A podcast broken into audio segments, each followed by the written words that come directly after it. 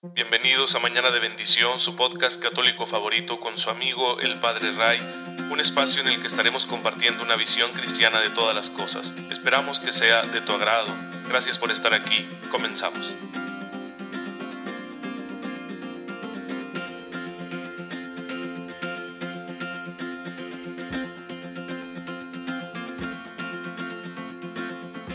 Muy buenos días hermanos, muy feliz miércoles, bienvenidos a su podcast favorito.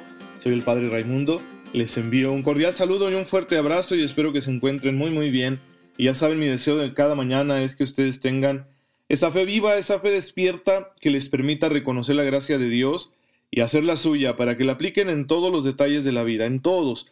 También en aquellos que de pronto juzgamos insignificantes o triviales, también para eso está la gracia de Dios porque aún en esos detalles tenemos que portarnos como Cristo nos enseñó, tenemos que reflejar su manera de actuar, de proceder, su amor, su misericordia, y él mismo lo dijo, el que es fiel en lo poco, será fiel en lo mucho. Entonces, si yo vivo cristianamente esos pequeños detalles, podré vivir cristianamente las grandes pruebas que Dios pueda permitir en mi vida. Así que, hermanos, esa gracia está ahí, solo hay que hacerla nuestra y empezar a aplicarla. De manera que estos pequeños detalles, cuando los vivamos así a la manera de Jesús, nos ayuden a santificarnos. Son como escaloncitos al cielo y no porque lleguemos al cielo con nuestro esfuerzo, ¿eh? porque debemos recordar siempre que el cielo está abierto, que Cristo lo ha abierto para nosotros con su muerte y resurrección. Sin embargo, nos toca a nosotros, eso sí, el poder hacer nuestra esta salvación que Jesús nos ha dado precisamente viviendo cada instante de nuestra vida como quien ya está redimido, como quien ya fue perdonado, como quien ya eh, fue anotado en el libro de la vida que está en el reino de los cielos. Así tenemos que vivir todos esos detalles y aunque en ocasiones sea complicado, para eso contamos con la gracia de Dios. Y bueno, pues la finalidad de la gracia entonces será nuestra santidad, lo mismo que es la finalidad de este humilde servicio de evangelización que tenemos aquí en este podcast de Mañana de Bendición. Por, eso mismo la iglesia nos presenta siempre eh, la imagen, la historia, la vida de aquellos hermanos y hermanas nuestros que ya lo consiguieron, que combatieron bien el combate de la fe y salieron victoriosos y ahora están en la casa del Padre, rogando por nosotros para el momento en el que también nosotros alcancemos esa meta. Y cada día en la liturgia la iglesia nos presenta un elenco de santos y bueno, pues tenemos ahí por eso un, una gran gama de ejemplos para que nosotros nos sintamos inspirados. El día de hoy permítanme hablarles del beato Álvaro del Portillo. Él nace en España en 1914. Eh, de joven era, era un joven virtuoso y piadoso y va a conocer a un sacerdote cuyo, cuya labor, cuya inspiración pues eh, sirvió para la creación de una nueva realidad en la iglesia. San José María Escribá de Balaguer que en 1928 funda lo que él llamó el Opus Dei, la obra de Dios, una manera de incorporarse a la iglesia para servir a Dios y santificarse en medio del trabajo profesional, que esa era la, la gran intuición ¿no? que tenía San José María. Le conoce y pide el, el ingreso al Opus Dei en 1935, el Beato Álvaro del Portillo, y va a aprender de San José María tres cosas fundamentales que fueron las que San José María quiso transmitir principalmente al Opus Dei. Primero que nada, vivir la filiación divina. ¿Qué es esto? Bueno, pues que yo soy hijo de Dios y debo vivir mi vida como tal. Esto habla de la relación que tengo con Dios, soy su hijo, él es mi padre, tiene que ser una relación de confianza. También habla de cómo el padre cuida de sus hijos y cómo los hijos están llamados a corresponder a su padre para hacerlo sentir orgulloso. ¿Y cómo va a hacer un hijo sentir a su padre orgulloso? Pues siendo santo. Entonces hay que santificarse sí o sí. Eso fue lo primero que decía San José María. ¿Por qué? Porque somos hijos de Dios. Y vivir con esa confianza ante las adversidades, los desalientos, las pruebas, los retos, los desafíos, vivir con la confianza de que somos hijos de Dios. Luego, San José María insistiría en que uno se santifica, un hijo de Dios se santifica, en la realización de su trabajo ordinario, en el trabajo profesional, en las tareas del hogar, en lo que a uno le toca en la sociedad, ahí está nuestra santificación. Una idea que siempre ha estado presente en el cristianismo, pero que ha habido etapas históricas en las que ha caído en desuso, porque la gente luego empezó a ver la santidad solo para aquellos que se consagraban a Dios, solo para el sacerdote, las religiosas, los religiosos, los monjes allá en sus monasterios, pero no lo veían para el obrero, para el ama de casa, para el médico, para el profesor, para el militar, para el político, para el ingeniero. Y San José María lo redescubre y entonces empieza a realizar esta obra, esta comunidad, en donde le va a decir a los miembros del Opus Dei que tienen que santificarse con su trabajo ordinario. Y el Beato Álvaro del Portillo era ingeniero, así que él, a él le llama la atención eso, ¿no? Decir, amo mi profesión y cómo puede ser mi profesión un instrumento y no un obstáculo para mi santificación. Pues bueno, lo aprende de San José María y empieza también a santificarse con su trabajo profesional. Y por supuesto, la tercera cosa que San José María le insistió muchísimo a los miembros del Opus Dei fue el apostolado. Hacer un apostolado de amistad en el ámbito precisamente profesional, con la gente con la que uno se relaciona en su propio círculo social, de manera que ahí podamos ofrecer la oportunidad a los demás de formarse. Seguramente que la mayoría de los que están a nuestro alrededor pues son cristianos, pero nosotros tenemos que ofrecerles la oportunidad también de conocer más al Señor y de tener medios de formación, para no ser un cristiano ahí blandengue que anda nadando con la corriente, sino ser verdaderamente un apóstol del Señor. Así que fueron las tres grandes ideas que San José María Escribá de Balaguer enseñó y el Beato Álvaro del Portillo, que estuvo mucho tiempo a su lado, que fue su mano derecha, pues estuvo viviendo todo esto, ¿no? Alimentándose de la espiritualidad de su mentor. Tan así que llegaría a sucederle en la dirección del Opus Dei. Sería el primer sucesor. Se hizo sacerdote Álvaro del Portillo, fue ordenado sacerdote, y luego llegó a ser el sucesor. Y a él le tocaría ya vivir la forma canónica que la Iglesia mm, dedicó al Opus Dei, que es de una prelatura personal. Esto de las formas canónicas que hay en la Iglesia, pues son cosas muy interesantes, ya lo veríamos en otro espacio porque sí requiere bastante explicación. Y bueno, pues como sucesor de San José María y ya al frente de la prelatura, eh, fue ordenado obispo.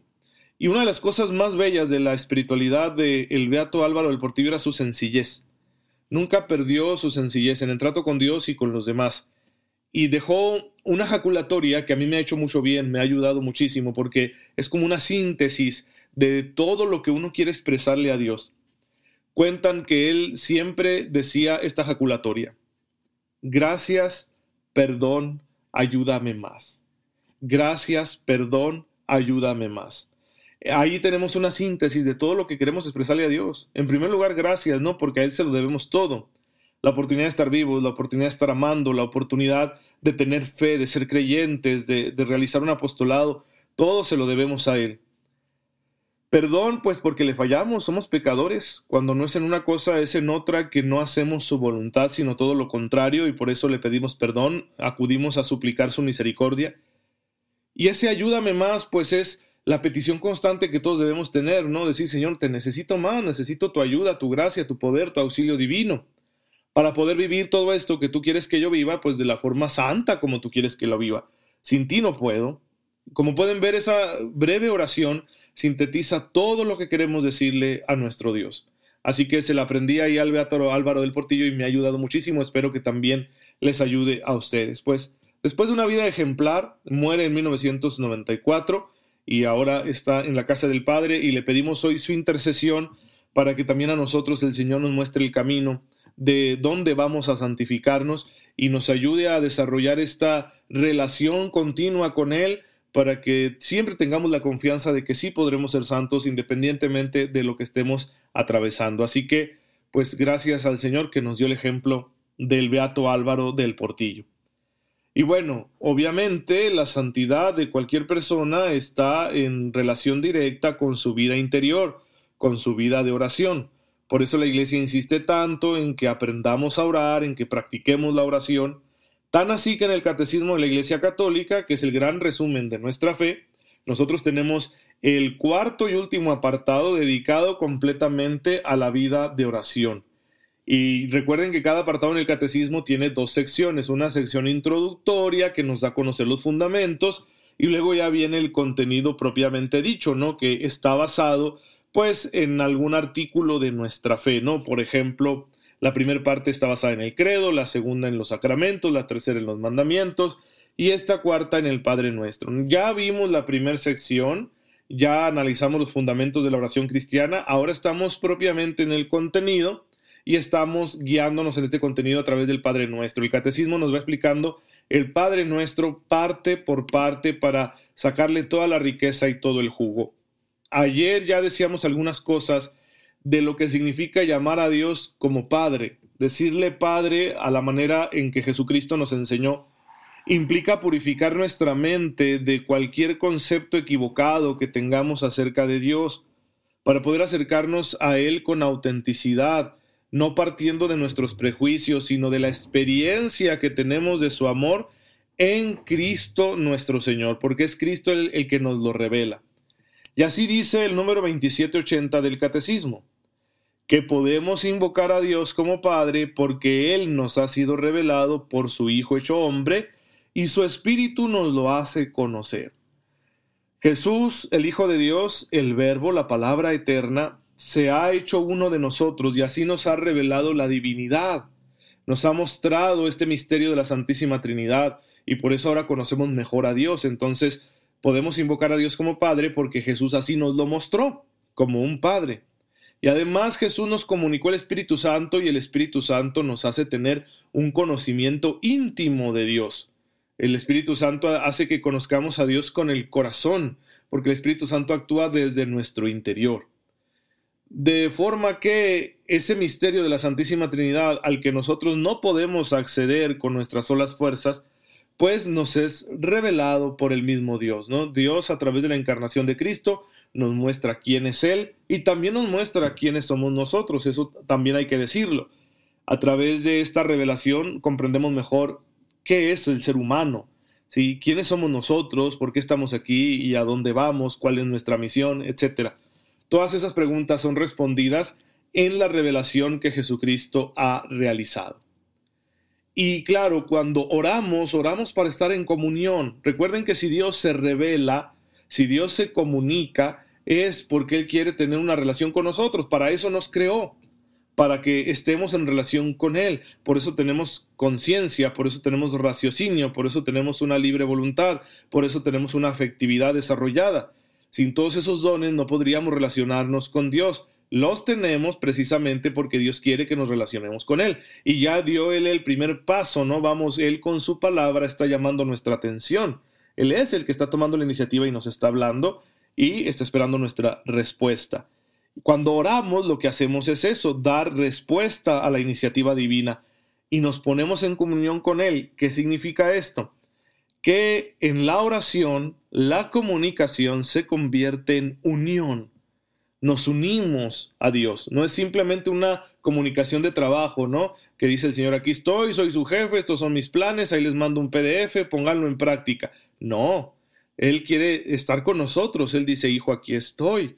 Y entonces uno responde, Padre, yo también aquí estoy. Y hay una relación interpersonal de amor entre Dios y nosotros. Eso es lo que sucede cuando oramos y eso es lo que llamamos comunión con Dios, ¿sí? Una unión en común, no simplemente algo funcional como esas relaciones que tenemos pues en el trabajo, ¿no? Formales, de administrativas, etcétera. No, aquí estamos hablando de algo familiar.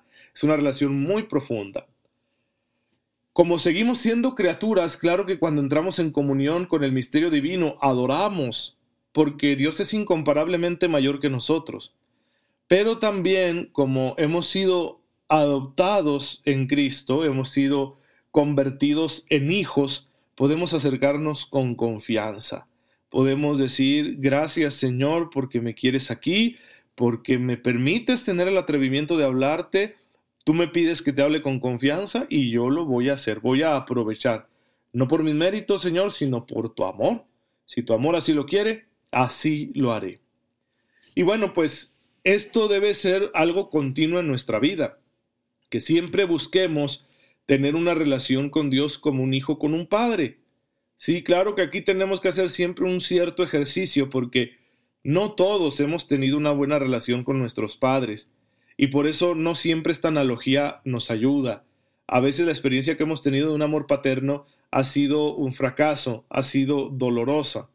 Pero mira, eso mismo te muestra la necesidad que tienes de acercarte a Dios como Padre.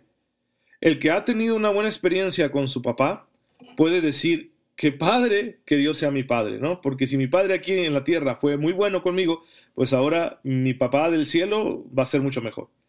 Pero el que no ha tenido esta experiencia de una buena paternidad terrenal, también lo va a entender, porque esa necesidad que dices, ¿por qué estoy tan lastimado? ¿Por qué me duele tanto la ausencia de mi papá o que no se preocupara por mí o que me hubiera hecho daño?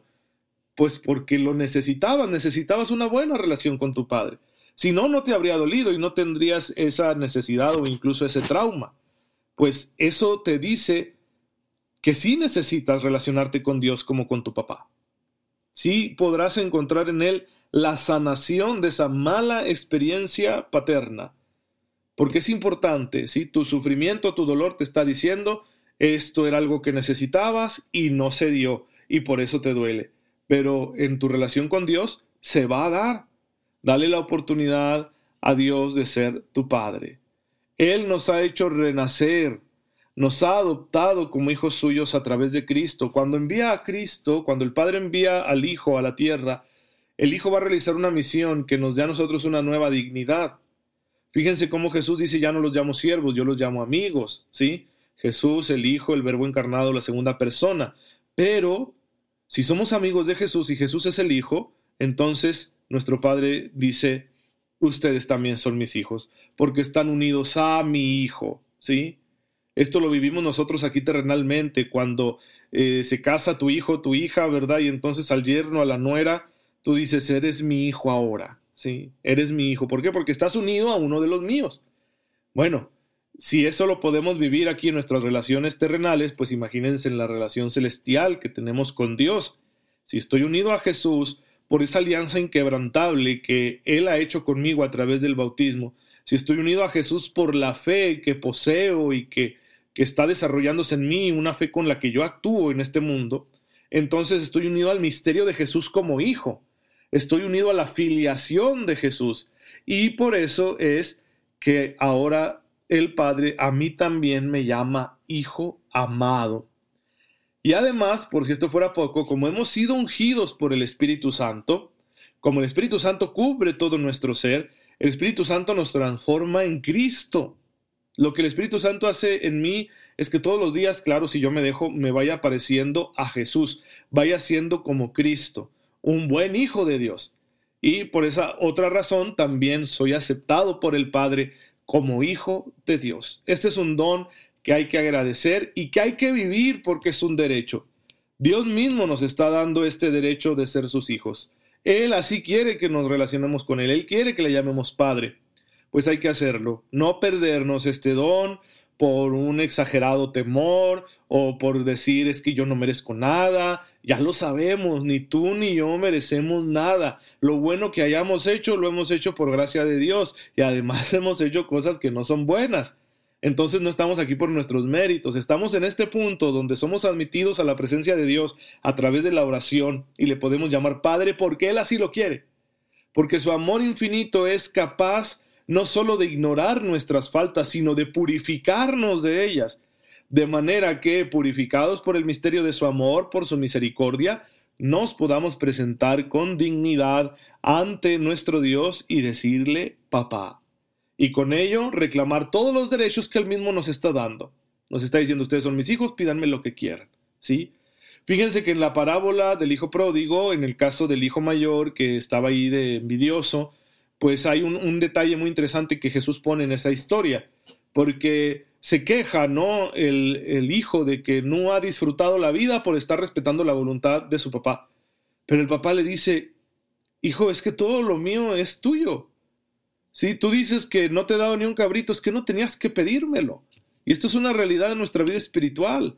Toma la vida y sírvete de ella. ¿Por qué? Porque es de Dios y Dios es tu Padre. Entonces no se trata de que, ay, no, es que no puedo pedir esto, no puedo hacer esto otro, porque si no Dios me va a castigar, me va a regañar. Es que, ¿qué, ¿qué papá en su sano juicio le pone un candado al refri en su casa? Ninguno, ni siquiera aunque sus hijos sean gorditos. Renegará con ellos porque comen mucho y se hacen daño y ponen en peligro su salud, pero no les va a cerrar el refri, ¿sí? Así que si ahí hay galletas o una gelatina, pues ahí va el niño, ¿no? Y se la come pues así nosotros. No tenemos que estar pidiendo permiso para disfrutar de la vida. Claro, esto con rectitud, ¿sí? Si tú te dispones a hacer cosas malas, eso sale fuera del campo de visión que Jesús está desarrollando en la parábola. Eh, no se trata de que ah, haz lo que quieras, ¿no? Así sea transgredir todas las normas éticas. No, eso es absurdo. Aquí se trata de que si hay algo bueno en la vida, tómalo, ¿sí? Es que yo quisiera hacer un viaje, habla con Dios y pídele esa oportunidad. Es que yo quisiera estudiar algo más, háblalo con el Señor. Es que yo quisiera progresar económicamente porque mi casita es muy pequeña y tengo necesidad de hacer el otro cuarto, háblalo con el Señor.